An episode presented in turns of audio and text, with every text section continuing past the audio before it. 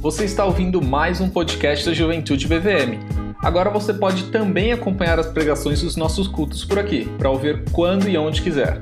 Não se esqueça de seguir no nosso Instagram, o arroba JuventudeBVM, para ficar por dentro de tudo o que acontece no Juventude.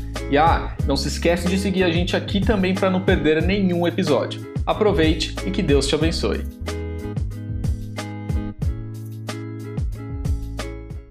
Essa semana eu vinha pensando muito em Pensando na palavra mesmo, pensando no Evangelho, pensando no que Deus faz. E uma palavra que, não sei porquê, por algum motivo, martelou muito no meu coração essa semana inteira, foi a palavra generosidade. Eu fiquei pensando em como Deus é generoso em tudo que Ele faz. Eu fiquei lembrando daquele primeiro culto presencial em que eu tive a alegria de pregar no Salmo 133 e falar daquela generosidade que é o óleo que desce na cabeça de Arão, a barba e vai para as vestes, ou como o orvalho do irmão que vai descendo ininterruptamente e, e, trazendo refrigério à terra. O evangelho é isso aí, ele, ele, ele não tem interrupção e ele vai, onde ele vai tocando, ele vai transformando, vai curando e Deus é generoso. Deus é o Deus do Salmo 23 em que Davi diz que Deus faz o cálice transbordar. Esse cálice transbordar é a generosidade de Deus. O evangelho, ele é um evangelho de graça, de generosidade. O banquete de Deus, ele é farto, é alimento que, que não acaba mais. E eu fiquei pensando muito nisso e em contraste com o nosso mundo, que é um mundo de, por um lado, é um mundo de escassez, muita gente tem escassez, muita gente é privada de direitos básicos, é um mundo injusto, em várias facetas, em vários locais é injusto, a nossa cidade é injusta. E por outro lado, é um mundo de opulência, né? de que quem tem quer ter cada vez mais, quer demonstrar cada vez mais. E, e... generosidade passa distante da lógica do mundo. Ninguém constrói o império, ninguém chega longe num mundo tão perverso com generosidade. Normalmente as pessoas acumulam, retêm. E nosso mundo é isso aí. A gente tem que ser franco, tem que ser realista. É, é, é, a cidade que a gente vive, é o mundo que a gente pisa. E isso contrasta muito com o Evangelho de Cristo. E aí, pensando sobre generosidade, é, orando a Deus sobre isso, um personagem bíblico que me veio muito à memória nessa semana, talvez um pouco influenciado também pelo estudo que eu dei nos adolescentes. Cara, eu dei um estudo nos adolescentes ah, no sábado passado, que foi tão legal para mim, cara. Não sei para os adolescentes, mas para mim foi. Que a gente falou sobre João Marcos, fazendo uma biografia assim sobre João Marcos. Talvez um pouco influenciado sobre isso, eu me lembrei da figura de Barnabé. Cara, como Barnabé é um, é um exemplo de generosidade, cara. Eu quase, eu quase falei para a banda cantar, imagina no culto de jovens, né? Era seu nome Barnabé. Imagina o louvor? Natural de Chipre, todo mão levantada. Eu me lembrei de Barnabé, cara. Barnabé é um exemplo de generosidade. Eu queria que vocês abrissem a Bíblia comigo. A gente vai percorrer uns textos vendo isso em Barnabé. E o que eu gosto de, de fazer uma abordagem biográfica assim é que a gente está falando de alguém humano, como a gente é, cheio das virtudes que ele tem. Barnabé tem muitas. Barnabé é um cara diferenciado nas Escrituras. Abram comigo em Atos capítulo 4. É um cara diferenciado. Mas ao mesmo tempo, Barnabé é um cara pecador também, como nós somos, um cara que tem falhas também. Mas essa faceta do caráter de Deus, que é a generosidade, me fez lembrar de Barnabé como sendo um servo de Deus, por meio de quem a generosidade fluiu. A gente vê no texto bíblico Barnabé sendo generoso, tanto em relação aos seus bens, em relação a dinheiro mesmo, que faz parte dessa vida, mas sendo generoso também com as pessoas, generoso com quem está em volta dele. E eu fui muito, muito lembrado disso ao longo da semana, é, do exemplo de Barnabé, e meu, vou, vou levar para os caras isso aí, vou levar para os jovens. É, a Bíblia é linda demais. Então, a Bíblia aberta em Atos 4, vamos falar um pouquinho sobre Barnabé. Barnabé é uma figura muito importante no desenvolvimento da igreja primitiva. O nome dele era José. Barnabé é, é, é uma espécie de um apelido dado pelos apóstolos a ele, porque é, literalmente seria filho da consolação ou filho da exortação, como a gente vai ler aqui, porque era um traço do caráter dele. Na construção, na, na, na, língua hebraica, especialmente, essa construção, filho de alguma coisa, lembra de João e Tiago, filhos do trovão. Quer dizer, é, é, alguém que tinha no traço da personalidade ou do caráter alguma coisa relacionada ao trovão. No caso lá de Tiago e João, provavelmente é uma referência ao temperamento deles, provavelmente. No caso de Barnabé, filho da exortação, é um exemplo de que ele era um cara consolador, um cara que exortava as pessoas. É, no caso do. Nossa, vocês não vão lembrar desse cara do futebol, Euler. Lembra do Euler, não? Os palmeirenses, lembra do Euler? Não, não vai lembrar. Euler era o filho do vento. Quer dizer que era um atacante só que sabia correr. O Euler não. Ruim de bola, mas corria, era rápido, pelo menos o Euler corria. Então é nesse sentido, filho, filho da consolação, filho da exortação. É nesse sentido aí que, que Barnabé é chamado assim. Ele era, ele tinha um grau de parentesco com a família de João Marcos. O, o livro de Colossenses nos mostra, Paulo conta para nós que Barnabé, ele era primo de João Marcos. João Marcos é aquele camarada que escreve o Evangelho de Marcos, e é aquele camarada que é filho de Maria, uma das muitas Marias do Novo Testamento. Em Atos capítulo 12, nós somos informados que essa Maria, mãe de João Marcos, era a dona da casa em que a igreja se reunia muito no começo. Tanto que quando Pedro, em Atos capítulo 12, é preso, a igreja vai até a casa de Maria, mãe de João Marcos, para orar por Pedro. E Barnabé, ele era parente dessa família, ele era primo, primo de João Marcos. Essa família parece que tinha alguma posse, tanto que Maria tem uma casa ali que é um point da igreja primitiva, ela tem serva, Atos capítulo 12 nos fala sobre Rod, que era serva de Maria, então era alguém que devia ter alguma condição financeira, e Barnabé, ao que tudo indica, também. Estamos aqui no campo imaginando, meio Sherlock Holmes, mas tentando descobrir aqui sobre Barnabé. Barnabé provavelmente tinha alguma posse também, tanto que em Atos capítulo 4, como a gente vai ler agora, fala de um campo que ele possuía. E mesmo depois de ter vendido esse campo, a gente vê lá na frente, em Atos capítulo 15, por exemplo, que Barnabé volta para Chipre, que era, cidade, é, é, era o local de nascimento dele, e lá em Chipre, então ele devia ter também alguma propriedade, alguma coisa. Ele já tinha vendido o campo, mas ainda tem também outras coisas lá em, lá em Chipre. Então, esse é o camarada Barnabé. E é um cara que o começo dele é bem assim, é citado de leve aqui em Atos 4, e depois ele se torna um gigante ali na, na igreja primitiva. Então, Atos 4, finalzinho aqui, versículo 36. Então, José, cognominado pelos apóstolos Barnabé, que traduzido é filho da consolação, levita, portanto judeu, né? Natural de Chipre, natural de Chipre, eu leio isso, a música vem, gente, eu não resisto. Possuindo uma terra, vendeu-a e trouxe o preço e o depositou aos pés dos apóstolos. A primeira menção que a gente tem de Barnabé é um, é um, um crente comum ali, um judeu, alguém da, da igreja, que na esteira do que vinha sendo feito na igreja primitiva, que as pessoas participavam, inclusive materialmente, da vida das outras. Então a igreja ela estava ligada nisso, né? É, é, nas necessidades e tudo mais. Barnabé se torna um exemplo disso. Ele é alguém que tem uma propriedade. Imagina isso, tá? Uma propriedade é uma propriedade em qualquer época da, da história. Não pensa tipo assim, ah, naquela época era mais fácil. Cara, é uma propriedade, é um campo, é uma terra. Sei lá o que, que era. O cara se propôs a fazer todo o processo de negociação, vendeu, traz o dinheiro e dá de oferta na igreja. Esse era o caráter do cara.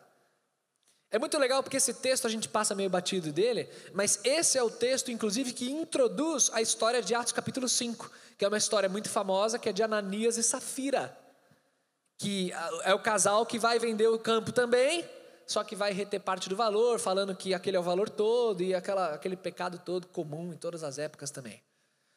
Então Barnabé ele serve de contraste com Ananias e Safira. Então esse é o cara.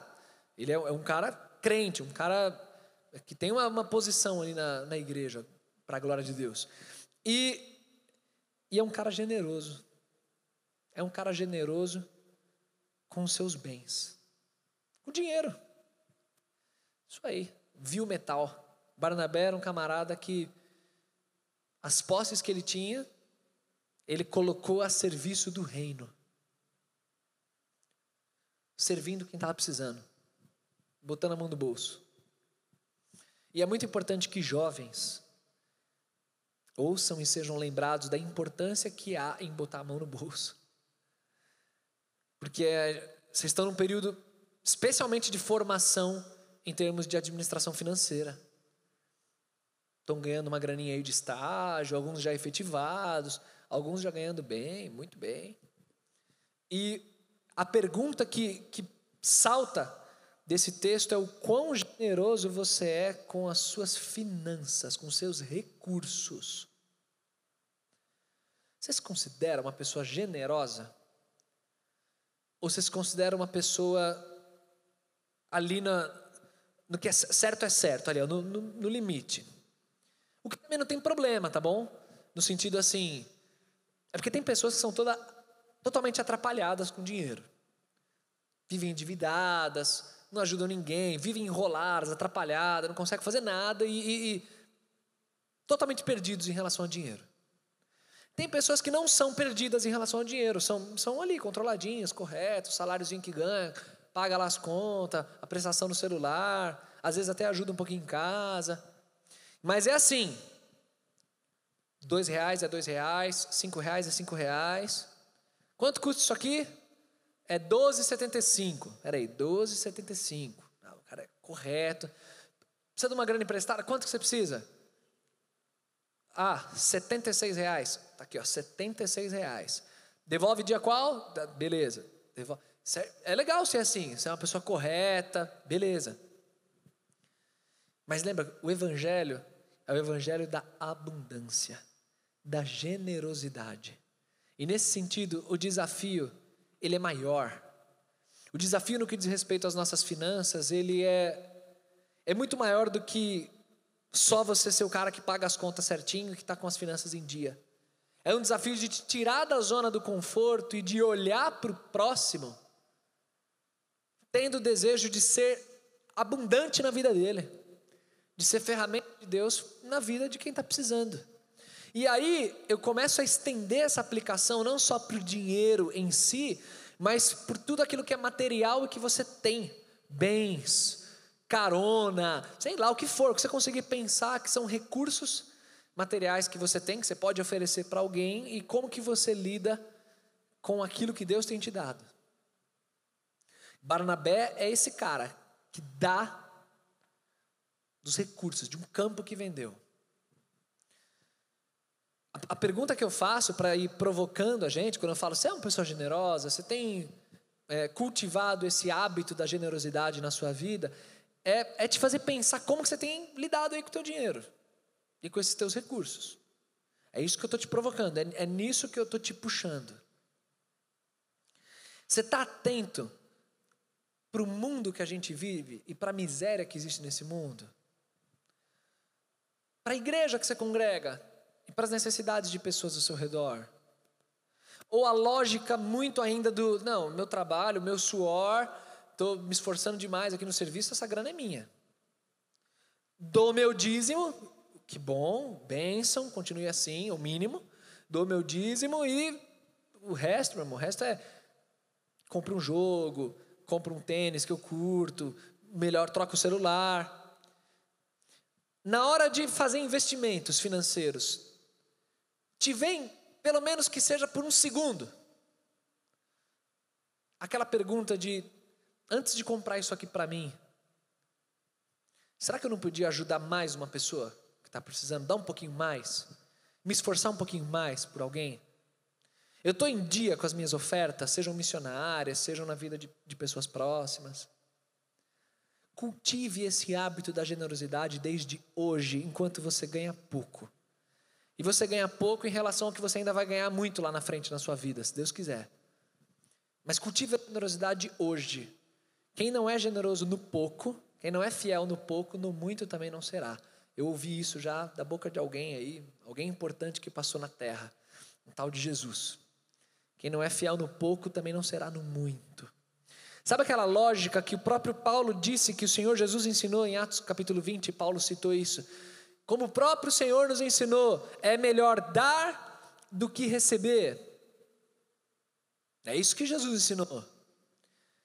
E como eu tenho lidado com aquilo que Deus tem me dado. Eu me preocupo em pagar, meu, pagar um, um negócio para alguém. Pensa em, em aplicações diversas que você pode aí, o Espírito Santo te conduzir. Ou você é aquele camarada que, sei lá, eu tenho carro, eu dou carona, eu sempre falo isso, eu dou carona para quem está no meu caminho. Quer dizer, se eu vou passar na rua, eu levo. Se eu tiver que perder aí uns 10, 15 minutos de trajeto, ah, não, não, não, aí tá me tirando, né? Aí eu não levo.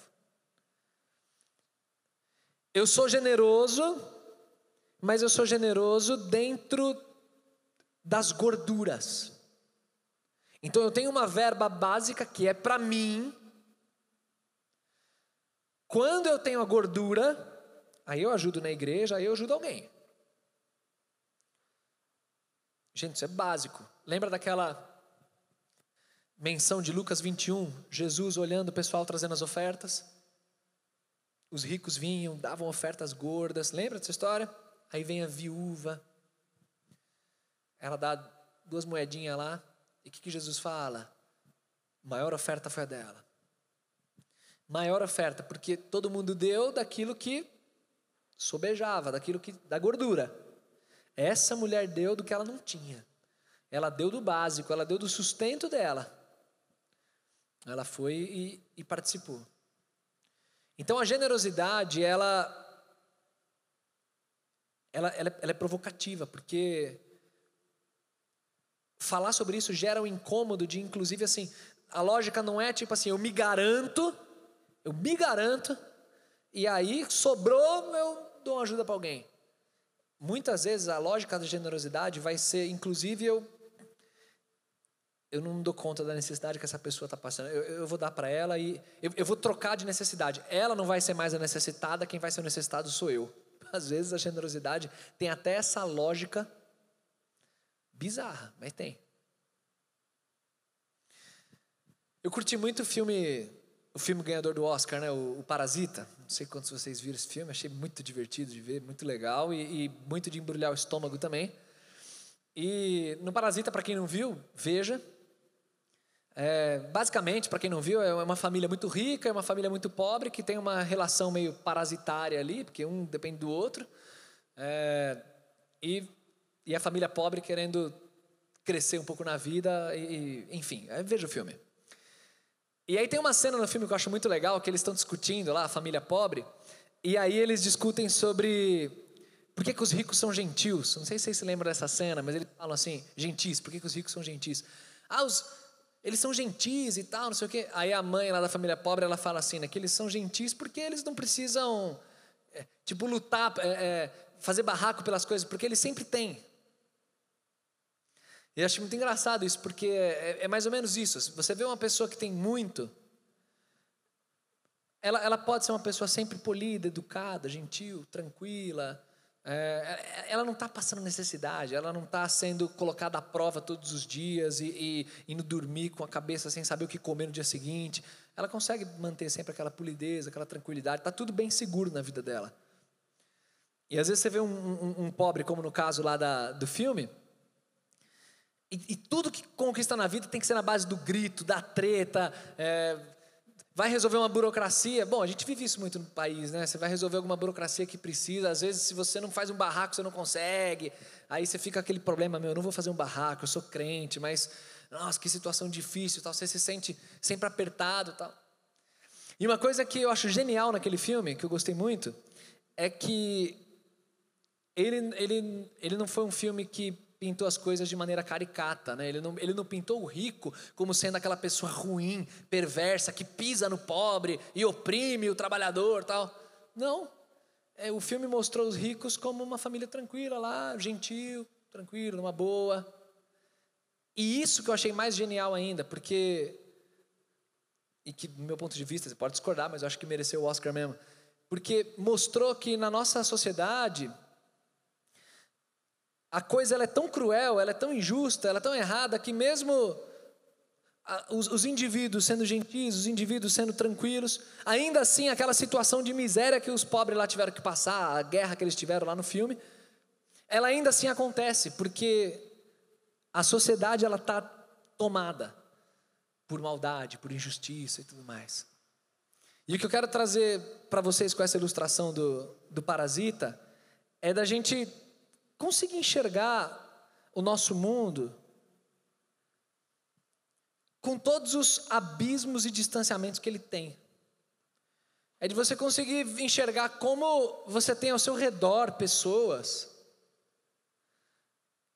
que simplesmente não tem nada, que moram em lugar assim de, de condição terrível, e de você conseguir enxergá-las. Não estou pedindo para você ser ativista político, pedindo para você ser isso, pedindo para ser aquilo. Não, nada disso. Isso não é o que resolve. Mas eu estou pedindo para você abrir os olhos, um jovem que é crente, que ama o Senhor Jesus e que vive nesse mundo que a gente vive, tem que, no mínimo, abrir os olhos para a realidade e deixar o Espírito Santo te conduzir para que você, como indivíduo, honre a Deus com aquilo que você tem. Eu conheci recentemente uma pessoa que é. Eu vou dar essa ilustração, vocês vão entender o que eu estou falando. Ela é veterinária no zoológico. Tem vários veterinários, ela é uma delas.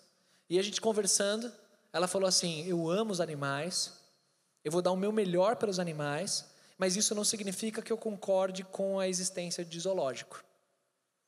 Ela deu a entender para mim que, no ponto de vista dela, ela não, não, curte essa, a lógica do zoológico, de manter os animais em cativeiro e tudo mais. Mas o que ela falou para mim foi assim: a realidade é que eles estão aí. E eles precisam de cuidados veterinários. Então eu, como veterinária, eu vou fazer o meu melhor dentro dos conhecimentos que eu tenho.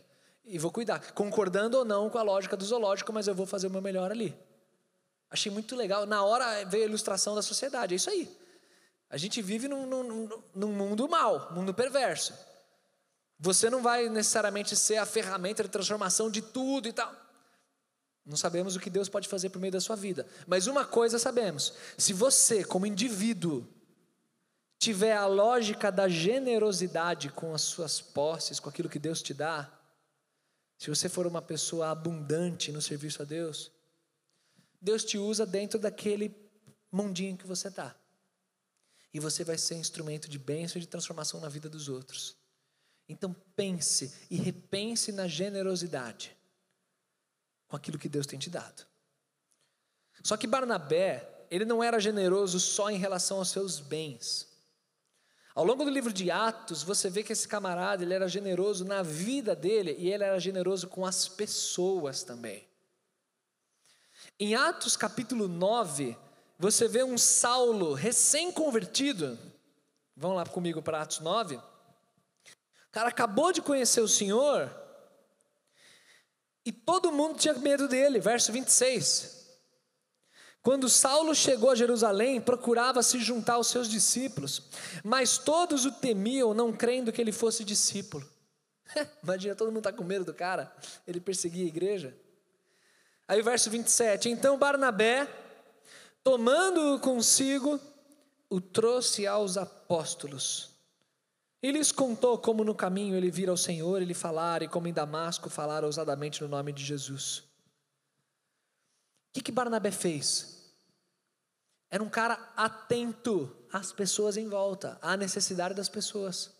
Quando ele viu Saulo sendo meio excluído, a galera meio. Saulo chegou no culto dos jovens, a galera. Ih, mano, quem está lá no culto? Rapaz, o Saulo, tá, não sei o quê. Quando Barnabé notou isso, Barnabé era esse cara que eu vejo essa generosidade fluindo dele. Foi lá e, e foi até Saulo, intercedeu por Saulo, incluiu Saulo no grupo. Não, isso mesmo, a gente vai no Burger King depois do culto, pode vir junto tal. Barnabé foi esse cara aí. Incluiu Saulo no rolê. Cara generoso, atento às necessidades alheias. Esse Barnabé, é engraçado como funciona a progressão do personagem no livro de Atos. Quando você pula para Atos capítulo 13, no primeiro versículo, o texto fala para nós que na igreja que estava em Antioquia havia alguns, alguns profetas e doutores, a saber, o primeiro citado é Barnabé. E aí ele vai citando outras pessoas. Você vê a proeminência que o cara tinha na igreja de Antioquia. Ele era de Chipre, talvez ele tenha sido até um convertido após a perseguição de Estevão, porque Atos capítulo 11 fala que depois da perseguição de Estevão, o evangelho foi se difundindo, os cristãos se espalhando e chegou a Chipre também. Talvez fosse até de lá que ele se converteu, não sabemos. Mas fato é que na igreja local onde ele congregava, onde ele atuava, o nome dele está aí, o primeiro a ser citado entre profetas, mestres, né? Era Barnabé.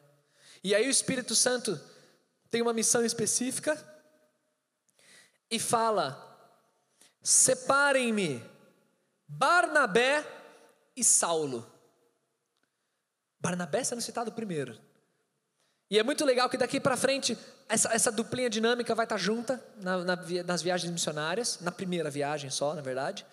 E você vai ver, via de regra, Barnabé e Saulo. Barnabé sendo citado primeiro. Barnabé foi o cara que incluiu Saulo. Você vai ver uma inversão. Paulo e Barnabé após a primeira viagem missionária. Aí você vai ter Paulo e Barnabé. Durante ali a primeira, aí você vai ter essa inversão do, dos nomes. Mas você vê Barnabé tendo uma posição.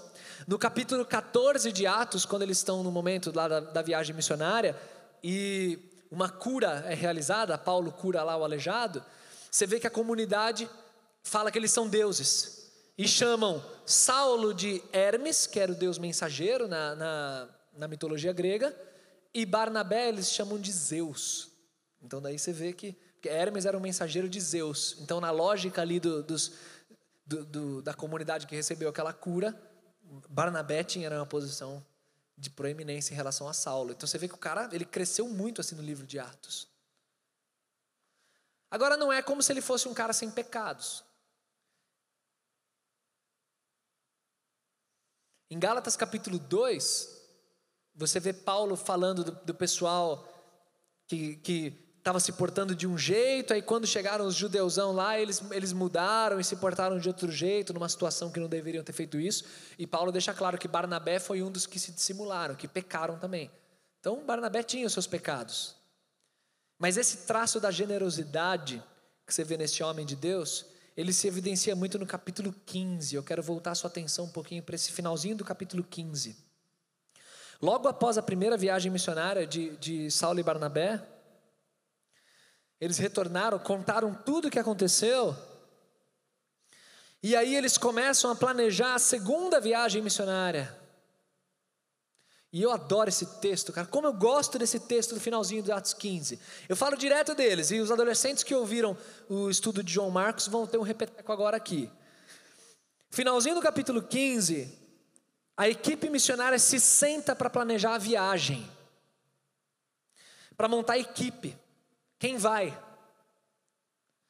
E aí o texto fala para nós, no verso 37, que Barnabé queria que João Marcos fosse levado por essa equipe para a segunda viagem missionária. E isso gerou um impasse. Gerou um impasse porque João Marcos era um moleque, um jovem, que ingressou na equipe da primeira viagem. Só que no meio da primeira viagem missionária, no capítulo 13, o texto nos conta que João Marcos abandonou a equipe na região da Panfilha e voltou para Jerusalém. O texto não fala o motivo, mas conta para nós que ele fez isso. O João Marcos foi um moleque, abandonou a equipe, deixou a galera lá, e Paulo e Barnabé continuaram a viagem, terminaram sozinhos. E aí, quando chega para montar a segunda viagem, Barnabé vem e fala: Vamos levar Marcos. Aí o que, que Paulo faz? Não. Não. Pode parar. Marcos não. Tira o colete dele, ele não está no time não. Marcos abandonou a gente lá na Panfilha. Marcos não deve ir. E Barnabé fala: deve. Não, vamos levar Marcos. Não, não vamos. Texto bíblico fala que a briga entre Paulo e Barnabé foi tão grande, a discordância, vamos falar assim, foi tão grande, que eles simplesmente se separaram. Barnabé pega Marcos e vai para Chipre, e, e Paulo pega Silas e continua a viagem missionária. E aí o livro de Atos concentra em Paulo, Silas já na segunda viagem, a partir do capítulo 16 que eu quero destacar com vocês é que isso aqui é algo tão humano. Eu gosto tanto desse texto porque ele, ele transpira a humanidade. Eu vejo suor aqui nas páginas da Bíblia. Eu vejo como, como são homens, seres humanos. Isso aqui, gente, não é muito diferente de uma reunião ministerial que acontece na igreja e que às vezes tem pontos de vista diferentes a respeito de algum, algum tópico. Não vejo aqui uma, eh, que um lado estava certo, o outro lado estava errado. Eu vejo aqui a infelicidade de não terem concordado, isso foi algo muito ruim, pelo menos no primeiro momento, mas foi algo muito bom depois, porque esse é o nosso Deus. Ele pega coisas que aos nossos olhos são ruins e transforma em coisas ótimas. Depois foi muito bom, mas no primeiro momento foi ruim não haver concordância. E eu vejo aqui estratégias ministeriais diferentes. E o diálogo que eu recrio aqui, e a, partir desse momento é, é, é ficção, tá? Agora eu abro a aba da ficção. A Bíblia não conta o que eu estou contando. Isso aqui sou eu viajando e imaginando, lendo esse relato e recriando a conversa entre eles. Como é que eu recrio esse diálogo? Eu vejo estratégias ministeriais diferentes. Eu vejo Barnabé olhando para Marcos e generoso como ele era, querendo cuidar de Marcos. Querendo dar outra chance em Marcos. Barnabé estava com a ênfase em Marcos. Mas eu vejo Paulo, zeloso como era, focando na equipe, focando na viagem, na seriedade que era tudo isso, e não se permitindo errar, uma vez que Marcos já deu um vacilo. E aí, como é que eu recrio esse diálogo? Algo mais ou menos assim. Paulo, vamos levar Marcos. É fato, o moleque errou. Mas, cara, a gente erra. Você erra também na sua vida, eu também erro. Marcos é um menino sério, menino de Deus. Maria, a mãe dele, é super firme. A igreja sempre se reúne na casa dele. O moleque vai. Ele, ele entendeu que não devia ter abandonado a gente. Vamos levar. Barnabé, não dá para levar. Sabe por que, que não dá? Porque os recursos são limitados. Porque essa viagem é séria demais para eu me arriscar dando chance novamente para um menino que se demonstrou não ter maturidade suficiente para lidar com a seriedade disso aqui. Eu não posso me arriscar. Eu não é nada contra Marcos. Eu não tenho nada contra o menino. O menino é gente boa, é crente, vai ter oportunidade de desenvolvimento, mas não dá agora. Ele demonstrou que não está preparado para uma tarefa séria como essa. Paulo, ele está sim. Ele está, confia em mim. Ele entendeu que ele errou. Ele já entendeu. Ele vai ficar com a gente, cara. Ele não vai vacilar de novo. Eu estou com ele, é meu primo, eu estou perto dele, eu vou cuidar dele. Faz parte de, da graça de Deus dar uma segunda chance para quem erra, Paulo. Vamos dar essa segunda chance, ele está doido para ir. Barnabé, desculpa, eu não posso trabalhar nessa aleatoriedade. Depois eu levo e ele vacila de novo. Você tem noção que tem irmãos e irmãs que estão sangrando para sustentar essa viagem? Você tem noção da, da, da seriedade disso aqui? Eu tenho que ter zelo por isso aqui. Não vai dar. Bom, se não vai dar, que eu discordo de você, Paulo, mas se não dá, então, cara, se você não quer levar João Marcos, você não confia no que eu estou falando, então também não dá para eu ir. Então, se João Marcos não vai, eu também não vou. Então, se João Marcos não vai e você não vai, então nenhum de vocês dois vão. Então, fica assim mesmo. Eu vou com Silas e você fica com Marcos. É assim? É assim. Então é assim. Então tá bom, então é assim. Então falou, tchau. Acabou. Se separaram. Estratégia ministerial decisões naquele momento. Mas o que é bonito aqui? O que eu acho lindo da figura de Barnabé? Não é como se Barnabé tivesse mais certo do que Paulo. Mas o que eu acho bonito é que Barnabé olhou generosamente para o outro, a ponto de não querer se arriscar a perder aquele outro, de deixar aquele outro fraquejar no desenvolvimento espiritual dele porque de repente faltou acompanhamento. Não, não, não, não. Eu vou acompanhar Marcos. E ele arriscou tudo para acompanhar Marcos, inclusive a parceria ministerial com Paulo. Cara, ele pega Marcos e ele vai para Chipre. E o que acontece ali, muito provavelmente, é um programa de discipulado mesmo, é, é um acompanhamento, são conversas, são. É, é, é caminhar junto mesmo com Marcos. E o que é bonito é que você vê a maturidade dos servos de Deus, lá na frente você não vê ressentimentos. Né?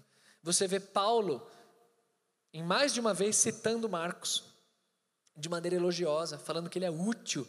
Lá em 2 Timóteo ele fala: Marcos é útil para o ministério, traga ele para mim, quando ele estava preso em Roma. Então você vê que não houve assim, não houve ruptura, não houve separação, houve discordância ministerial. Mas Barnabé era esse cara, o cara que olha para as pessoas com o coração cheio de generosidade e com vontade de servir, de contribuir no processo de maturidade. É o cara que me inspira a reproduzir a lógica do Evangelho na minha vida. Se o Evangelho, como eu falei no começo, é um Evangelho da generosidade, do cálice que transborda, eu vejo Barnabé colocando em prática isso com os seus bens e colocando em prática isso com as pessoas. Generoso, dando chance, perdoando, incluindo, como fez com Saulo. Cara, que inspirador. Barnabé é um cara inspirador. E o raciocínio óbvio e lógico que decorre disso é: eu tenho essa genética de Barnabé aqui no meu DNA espiritual. Eu tenho essa, essa mesma lógica da generosidade com os meus recursos e com as pessoas. Ou eu sou aquele camarada rápido, rápido em subir barreiras, em fechar portas, eu sou aquele camarada rápido em me enclausurar num grupo e outras pessoas não. Sou aquele camarada que não vibra com a ideia do discipulado, do acompanhamento, das conversas profundas. Barnabé é um exemplo de discipulador. E eu queria, gente, que assim como nessa semana, enquanto eu pensava em Barnabé, eu ficava me me questionando sobre isso, eu queria que você fizesse o mesmo também. E assim, em oração, você e Deus aí, você tentasse cavar no teu coração e descobrir o quanto de Barnabé tem aí. Nesse aspecto da generosidade financeira e com as pessoas. Hoje é a oportunidade de você começar a transformação. Hoje é a oportunidade de você erguer um pouco mais a cabeça, olhar para o lado e olhar para João Marcos, em volta de você, olhar para as necessidades em volta de você. Hoje Deus te dá essa oportunidade. O Espírito Santo toca em seu coração, porque esse, esse exemplo de Barnabé não está registrado à toa na Escritura. Como Paulo fala, é registrado para o nosso próprio aprendizado. Então vai pensando na tua própria caminhada cristã. Mas pensa mesmo, pensa mesmo. Eu quero terminar essa reflexão ilustrando aqui com a lógica do rio e a da represa. Represas são coisas muito importantes na sociedade, né? a gente precisa represar a água. O que é represa? Represa basicamente é você pegar um rio e interromper o fluxo desse rio, né? a parte desse fluxo para criar um, um, um tantão de água e com um objetivo específico e bom. Represa serve para um monte de coisa. Gerar energia, abastecer questão de água mesmo para a população, beleza. Só que o rio, o rio ele é algo que que corre, tem um fluxo contínuo. E por onde o rio passa, ele gera vida. Né? A vida ela, ela, ela, ela, ela acontece na, em volta da água, né? as cidades são construídas em volta de rios.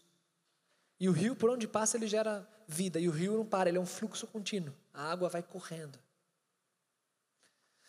Às vezes a gente lida com as coisas que Deus dá e com as oportunidades que Deus dá para nós, muito com essa lógica de represar.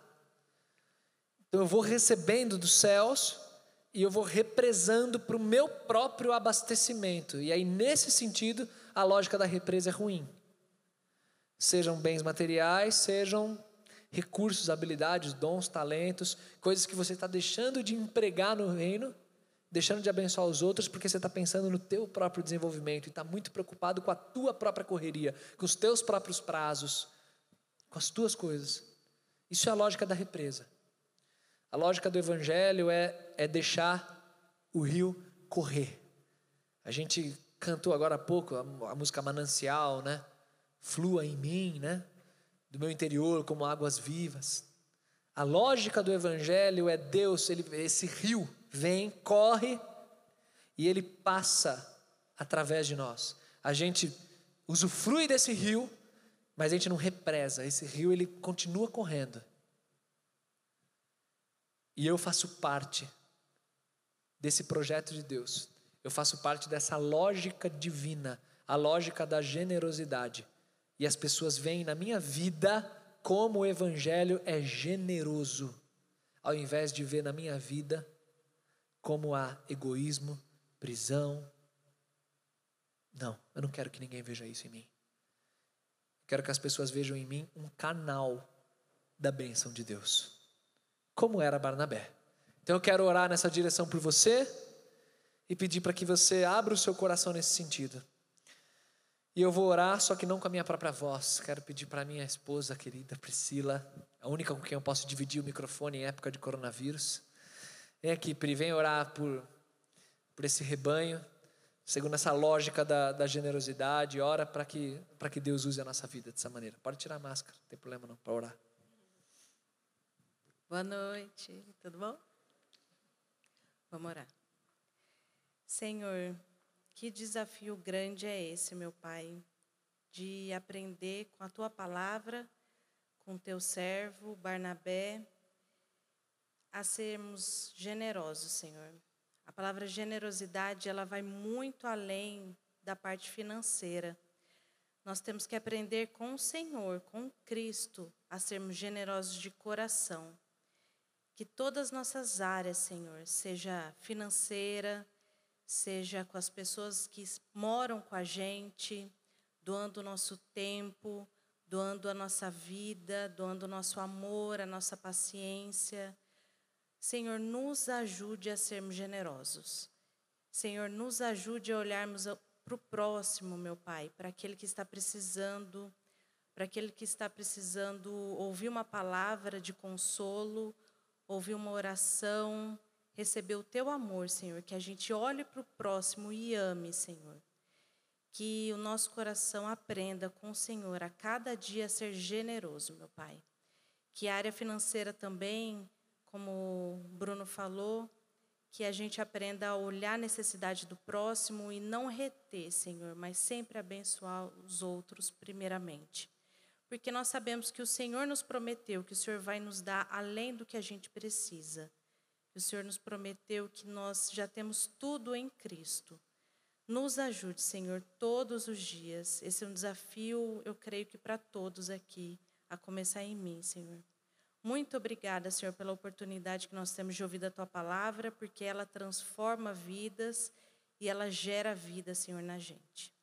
Muito obrigada, Senhor. Peço que o Senhor nos abençoe, nos leve em segurança para as nossas casas e que o Senhor fique conosco, nos dê um uma excelente noite. É isso que eu te peço e te agradeço. Em nome de Jesus. Amém. Amém, gente. É isso. Vamos praticar a palavra agora, deixar o Espírito Santo dar sabedoria, tá? Não é porque eu falo para vocês serem generosos que também vocês é, é, nunca podem dizer não para determinada situação, tá? Eu queria só fazer essa ressalva, por favor. É, existem situações que vocês é, vem alguma necessidade específica, mas por algum motivo não é aquele momento, não é aquelas. Deixa o Espírito Santo te dar sabedoria, tá bom? Mas tenham essa lógica da, da generosidade sempre.